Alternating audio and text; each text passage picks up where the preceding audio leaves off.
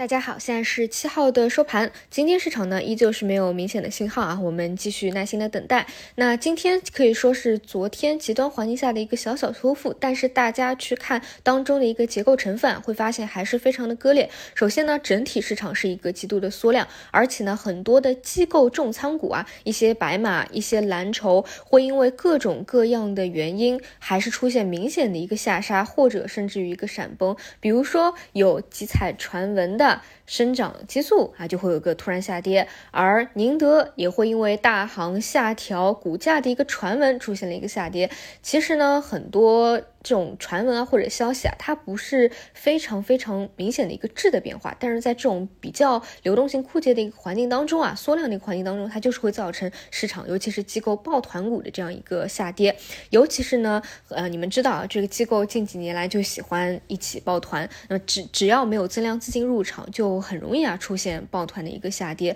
直到呢，当这个有价值的方向啊，一定不是炒作的方向啊，就是跌到了一个非常低位低估的。一个位置，未来又有增量资金入场的话，又有复苏线的一个轮动到的话，那都会挨个轮一遍，否则呢就是比较煎熬的一个环境啊。但是我个人的观点大家也清楚，我觉得下半年是会有增量资金入场的，是可以取代有一波行情的，只是现在还是在这样一个拐点要等待的过程当中啊，求一个确定性，等右侧有信号进来也不迟啊，不用让自己这么的煎熬。那么与此相对的呢，是一些题材类的个别方向啊。尤其是有辨识度的标的，还是会轮动的，有涨停的。当然，这些呢，还是大家自己去做复盘啊。我这边更多还是帮大家把握一个市场的大的信号。其实呢，也是因为我觉得时间不会长了啊，可能就在短期会有这样一个信号出现，所以我重点会去关注一下这个吧。另外呢，再说一说。苹果的 MR 设备啊，因为在发布会以后这两天陆续呢，也是有很多的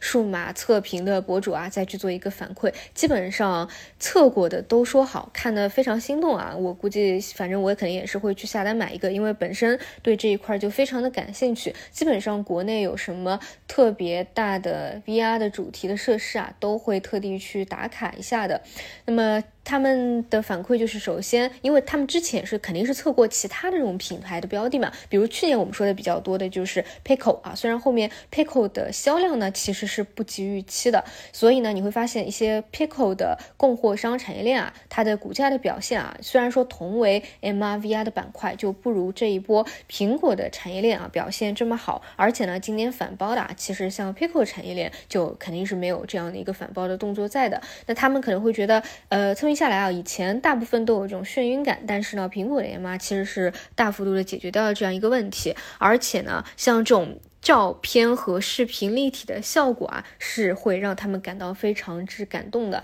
就其实反馈下来好评挺多的吧，所以就股价上面我也跟大家讲过了，就其实这是一个预期和兑现的问题。你哪怕大家在发布会以后，苹果股价是上涨的，说不定也是给你兑现的啊，一样的一个结果啊。这个是炒股票和实际产品好不好的一个关系啊，并不是说产品本身不好，或者说不用期待它的二代，或者说 V R M I 以后这个板块就不看了，大概率后面是还是要反复围绕它资金会去关注着的，毕竟也是 A I 的一个分支吧。只是说呢，嗯，你会发现今天确实也是有一些反包出来的，只是说当下的一个环境难操作在哪里呢？就是你可以提前有预判，这个板块它可能今天会轮动到啊，这个题材的分支它会轮动到，但是这个板块有无数的个股啊，你还得踩中那个个股，就是其实这个是绝对有难度的。所以最近我也说嘛，就是题材一些比较逆势的，大家可以自行去做一个复盘，但是你要说板块性的，就提出一个板块，它就就能有。一个很好的轮动，